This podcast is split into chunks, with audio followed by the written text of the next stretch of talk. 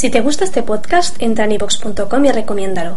Así le ayudarás a que gane visibilidad en la mayor biblioteca de audio a la carta en castellano, donde además encontrarás centenares de programas de radio, monólogos, audiolibros, conferencias y otros muchos audios de diferentes temáticas. Ah, y recuerda que iVox es con V.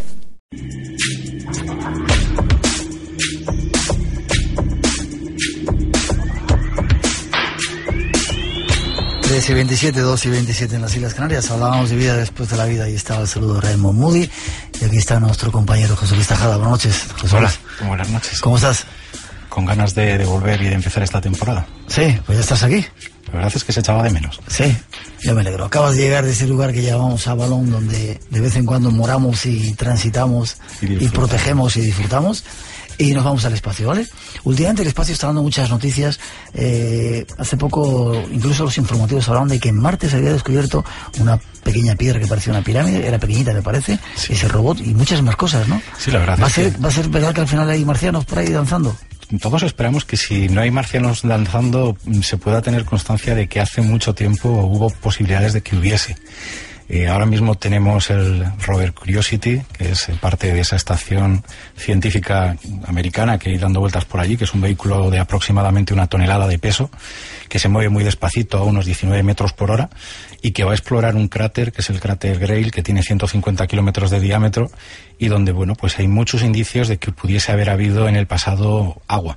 De hecho, ayer saltaba la noticia eh, las imágenes que se han obtenido es que parece que ha encontrado unas torrenteras en una zona donde en principio no deberían estar y que indica que pudo haber un flujo de agua no hace demasiado tiempo que pudo llegar a tener pues una corriente de aproximadamente un metro por segundo y que podría haber cubierto a un ser humano a la altura de, de la rodilla, ¿no? Sí.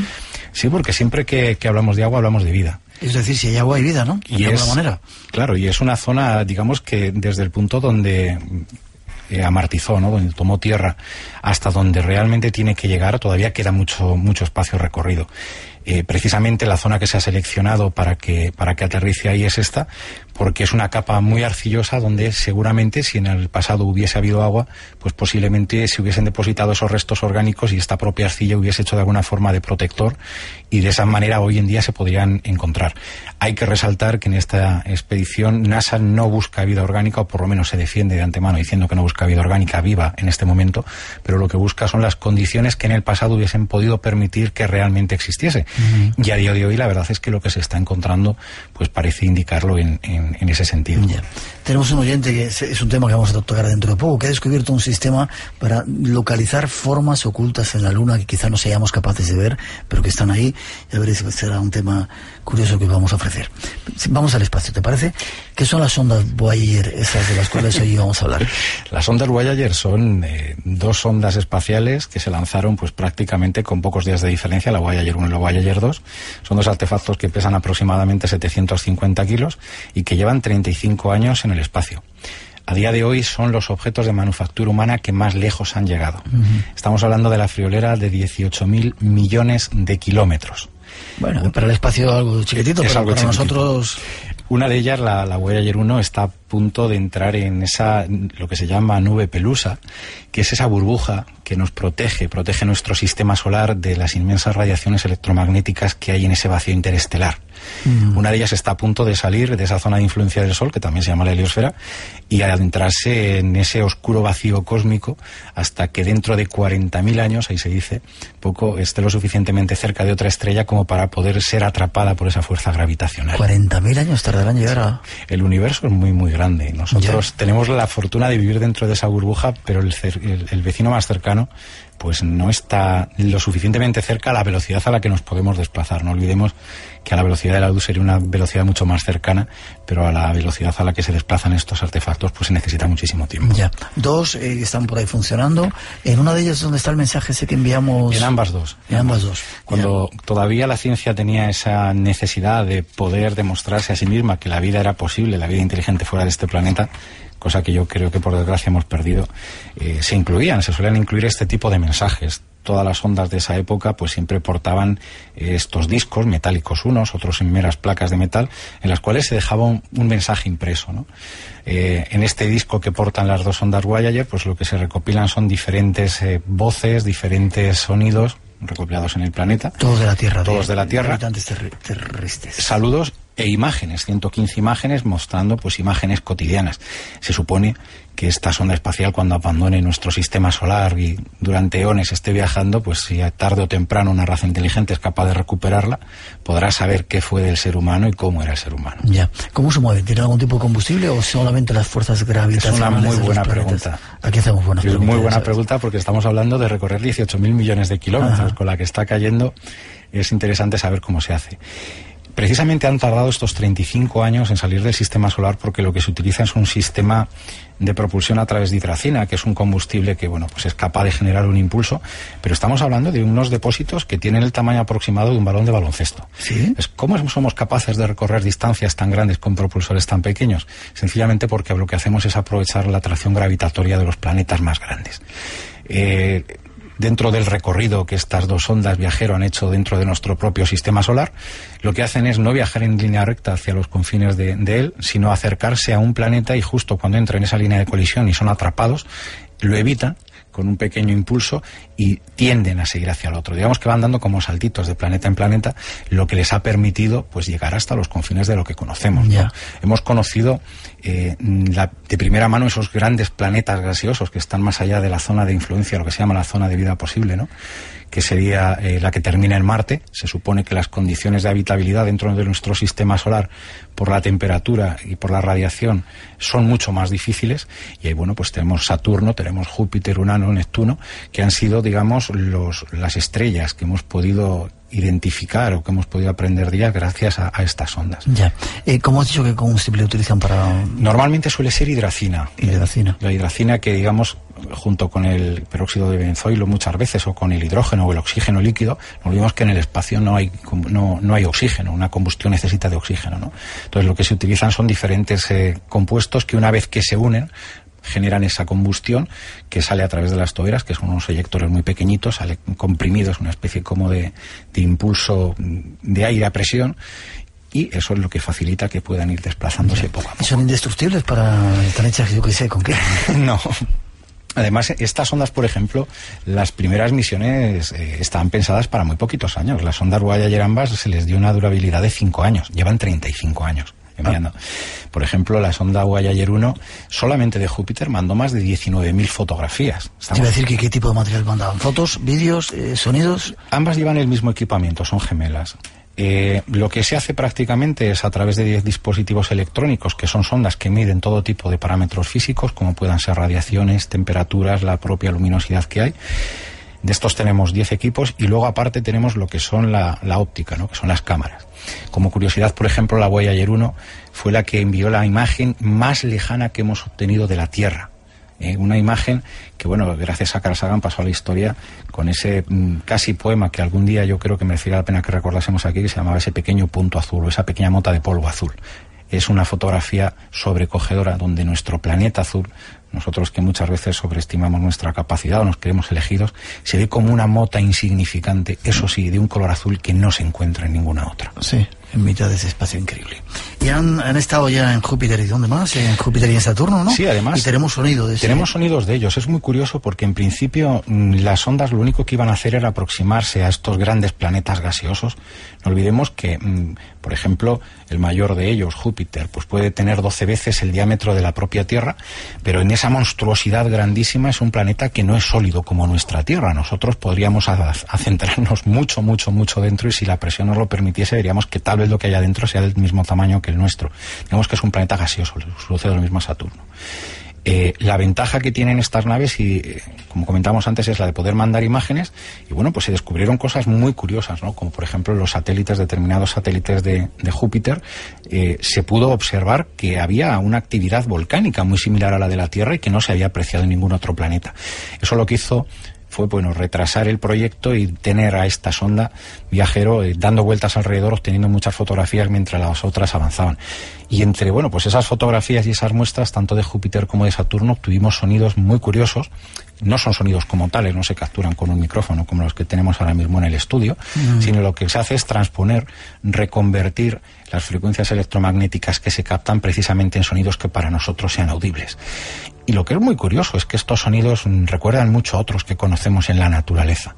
A mí estos sonidos muchas veces recuerdan a los cánticos de las ballenas o incluso a las tormentas que tenemos aquí, ¿no? Lo que no deja de ser curioso, esa similitud que parece que tienen diferentes planetas. Escuchamos a Júpiter, ¿cómo suena Júpiter? Vamos a escucharlo.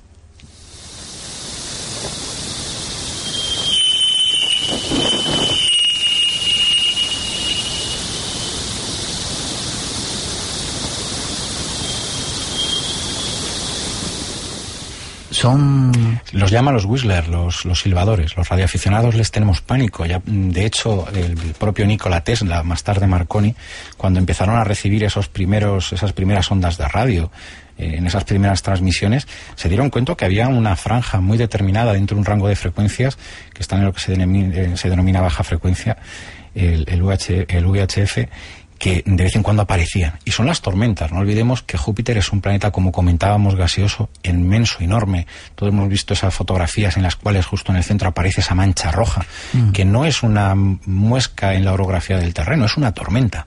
Es una tormenta que lleva durante muchos cientos de años, posiblemente miles de años, y que bueno, pues ahí está dando, dando origen a, esa cantidad de energía estática, de electricidad estática que genera estas tormentas que somos capaces de percibir aquí en, este, en esta Tierra. Hay otro sonido también de Saturno en este caso, vamos a escucharlo a ver cómo suena. ¿Son muy diferentes? Bueno, vamos a escucharlo. Sí, son, bastante curiosos. Lo comparamos.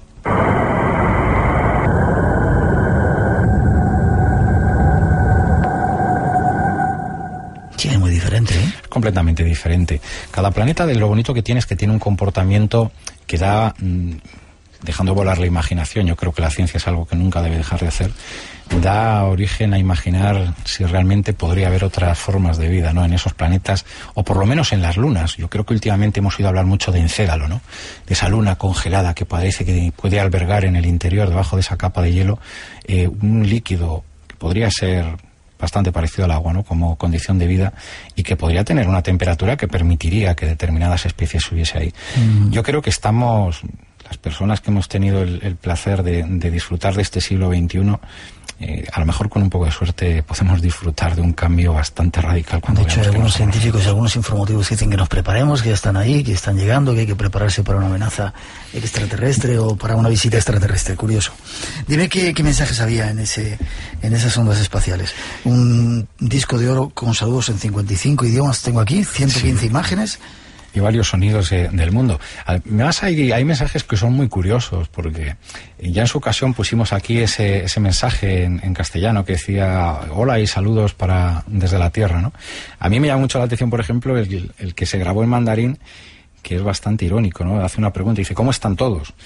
Y ellos responden, nosotros deseamos conoceros, si tenéis un rato, pasaros por aquí. Eso es el, mandarín. Y luego, por ejemplo... El húngaro, a tomar algo con nosotros, ¿no? Era una invitación bastante cordial. Y el húngaro que a mí me parece muy bonito, ¿no? Que dice, estamos enviando saludos en lengua húngara a todos los amantes y seres que quieren la paz en el universo.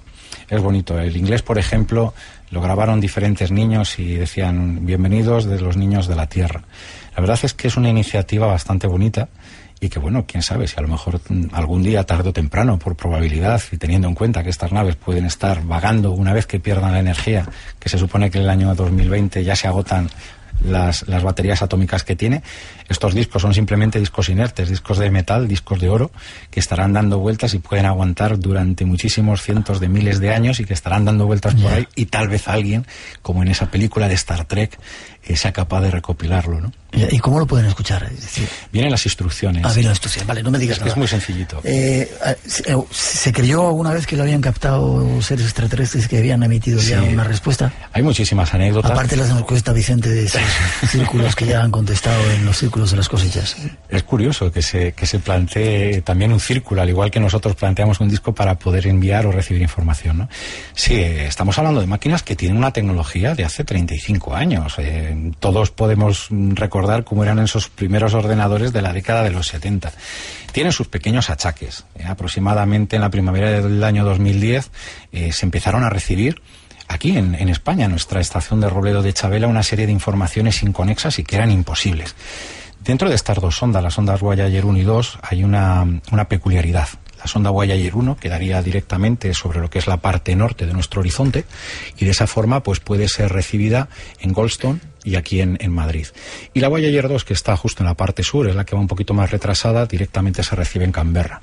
Entonces, aquí en España, bueno, pues de las comunicaciones que enviamos y recibimos de esta sonda Voyager, la mitad pasan por aquí, ¿no? Mm. Bueno, pues empezaron a recibir estas informaciones que no tenían ninguna lógica e incluso hubo algunos científicos y matemáticos que intentaron ver si era un mensaje de alguna forma que la máquina estuviese enviando. es, vamos, una idea de locos. Al final, lo que simplemente se hizo es lo que solemos hacer en casa cuando el ordenador se pone tonto. Se reinicia, se resetea y empieza a funcionar. Tenemos que tener en cuenta que es una máquina que se encuentra, como decíamos anteriormente, pues aproximadamente a 18.000 millones de kilómetros. Es una máquina que si en un momento determinado la programamos mal, perdemos su control y la perdemos completamente y no habría forma de, de poder comunicarnos. Es muy curioso el sistema cómo funciona porque toda la electrónica que lleva es redundante. Digamos que de todo hay dos. Ah. Simplemente el sistema de transmisión, eh, para que os hagáis una idea de lo débil que es y la sensibilidad que tienen las antenas que utilizamos aquí en Madrid, si nosotros la energía que captamos de la antena que envía eh, la Voyager 1 eh, tuviésemos que encender la bombilla de una linterna, tendríamos que estar recibiendo esa señal durante 25 veces el tiempo que hace desde que sucedió el Big Bang. ¿Sí? O sea, eso para poder acumular la energía suficiente para encender durante un segundo una botella de un vatio. Eso quiere decir que estamos recibiendo una señal que es ínfima, es muy pequeña, es prácticamente ruido. Por eso se utilizan antenas tan grandes, ¿no? Como la de S63, que tiene 60 metros de diámetro, y necesitamos amplificarlo tantísimo que los componentes electrónicos que lo hacen tienen que estar a una temperatura prácticamente eh, similar al cero absoluto. Nosotros tenemos la gran ventaja en España pues de contar de con, buenos técnicos, maravillosos técnicos que conoceremos en el programa cuando... Estamos pensando incluso hacer programas con ellos. Ellos están deseando contárnoslo mm. porque eh, en gran medida no olvidemos que estas naves espaciales cuando entran en órbita y empiezan a alejarse, las personas que le ponen en contacto hoy en día son técnicos como los que tenemos aquí en España. ¿no? Qué curioso. Conéctate con nosotros. El universo del misterio te espera. Espacio en Blanco, en Radio Nacional, con Miguel Blanco. Entre en nuestra web. 900, 137, 137 nuestro teléfono, 344, 2 y 44 en las Islas Canarias. Estamos en directo aquí en el Espacio en Blanco, en Radio Nacional. A punto de terminar porque hay otro tema esperándonos y antes de que comamos esa tarta que está ahí esperando, eh, ¿qué han descubierto que haya sido significativo aparte de dar vueltas por ahí Sí, pues lo primero que han descubierto ha sido que realmente la teoría que existía de que nuestro sistema solar está inmerso en una especie de burbuja que nos protege es cierto. Eso mm, lo primero que nos mm, ayuda es a conocer el universo que tenemos. El sistema solar nosotros sabemos que tiene en el centro este sol que nos calienta, que nos da energía y que nos ayuda a desarrollarnos, pero no sabíamos muy bien en qué punto terminaba. Y luego, aparte de eso, bueno, pues al haber recorrido diferentes planetas, ha podido obtener muchísimas fotografías. Hoy en día, pues por ejemplo, la huella ayer uno, y el otro día me hacían a través de, Facebook una pregunta muy importante. Me decían, ¿por qué ya nos siguen enviando fotografías? Las fotografías que nos han mandado nos han ayudado a conocer el universo que nos rodea. ¿eh? Eh, no solamente los planetas que hablábamos, Urano, Plutón, Saturno, Júpiter, sino también todas las lunas que les acompañan, las hemos podido conocer gracias a estas ondas. Hoy en día, de esos 10 instrumentos que llevan científicos, se han tenido que desconectar la mitad porque las baterías, eh, la pila atómica que lleva, está agotándose a marchas aceleradas. Es una pila que iba a durar cinco años y lleva 35 años funcionando. Y yo creo que nos ha ayudado realmente eso, a tener una imagen gráfica y sobre todo datos que podamos utilizar el día de mañana cuando, cuando salgamos de, este planeta azul que tenemos, del cual estamos condenados a salir tarde o temprano. Vamos a escuchar, creo, parte de los sonidos que tenían, que se han mandado ahí. Eh, Neptuno, que sería uno de los planetas más alejados. No, espera, antes de eso lo que se ha metido a... Ah, en los, uno de los mensajes, una especie de popurrí de los mensajes que acompaña esta, esta sonda. Vamos a escuchar lo que estamos mandando para que sea interpretado por algunos supuestos seres extraterrestres. Au-dessus des étangs, au-dessus des vallées, tu sillonnes gaiement l'immensité profonde avec une indicible...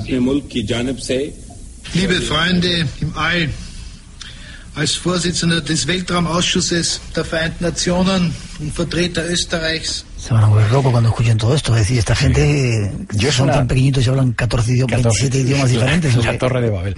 Es una de las cosas que yo creo que hemos perdido con el gran Carl Sagan, ¿no? La idea de poder emitir sonidos. Hoy en día la ciencia no se lo plantea, aunque de vez en cuando haga cosillas, ¿no? Que, están bien.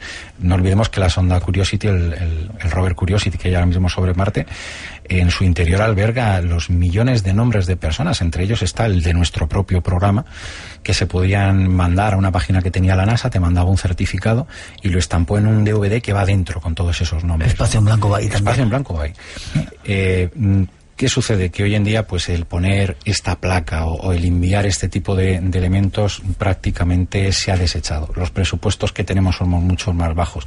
Lo bueno que tuvo Carl Sagan es que fue una persona que supo imprimir eh, ese espíritu de conocimiento al resto de la gente y esa ilusión con pequeños detalles como este. Nos vamos casi a despedir escuchando ese sonido de...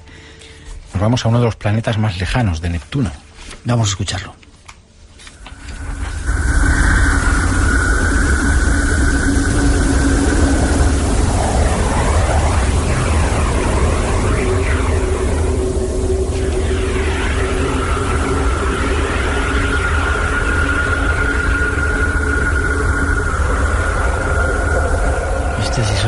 ¿Eh? Algún día traeremos, la próxima vez traigo los últimos sonidos que se han conseguido de la magnetosfera de la Tierra para que veamos la armonía, yo me atrevería a decir casi divina que nos rodea, lo poco que a veces la sabemos apreciar. Sí, bueno, pues suena la música de que casi nos vamos. Ha sido un placer. ¿Más información dónde podemos conseguir? A través de Facebook, José Luis Tajada. Además, voy a poner un documento muy interesante que ha elaborado NASA. Invito a que a todas las personas que les guste el tema de esta noche de, sobre las ondas wire se acercan al centro de Robledo Chavela porque hay una exposición muy, muy curiosa. ¿Se puede visitar? Es completamente gratuito. Los fines de semana aconsejo que se vaya porque, bueno, pues es cuando mejor atendidos pueden estar. Y además eh, se distribuye una revista digital que es muy, muy interesante porque son los 35 años de esta sonda espacial, que además está hecho por Sergio Castejón, que ha sido una de las personas que se han encargado de los servomotores que mueven estas antenas, y es un documento delicioso, lleno de anécdotas y lleno de información. ¿Repetimos la, página web? Directamente en mi página de Facebook lo pueden mirar, y si no, simple con que, simplemente con que pongan en Google el Madrid Deep Space Network, pueden localizarlo y, y descargarlo y visitarlo y ver toda la información. Gracias, ha sido un placer. A vosotros. Buen viaje hasta casa. Gracias. Nos seguimos viendo y más iniciativas, más noticias de cosas curiosas que suceden en nuestro mundo.